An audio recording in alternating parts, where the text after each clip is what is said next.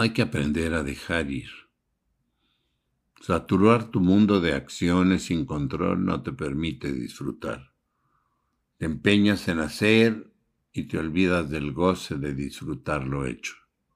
Si pretendes disfrutar lo que has creado, deja de crear por un momento. Observa tu creación. Acéptala. Gózala en su totalidad y déjala ir antes de seguir creando.